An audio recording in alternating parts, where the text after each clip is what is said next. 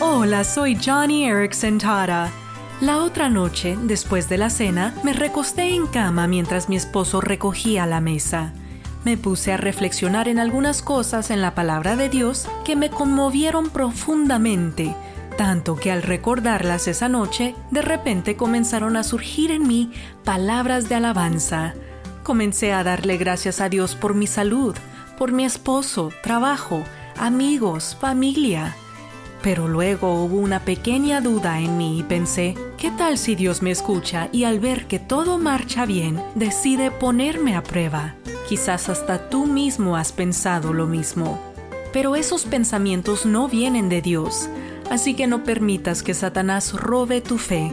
Alaba a Dios sin temor a lo que vendrá.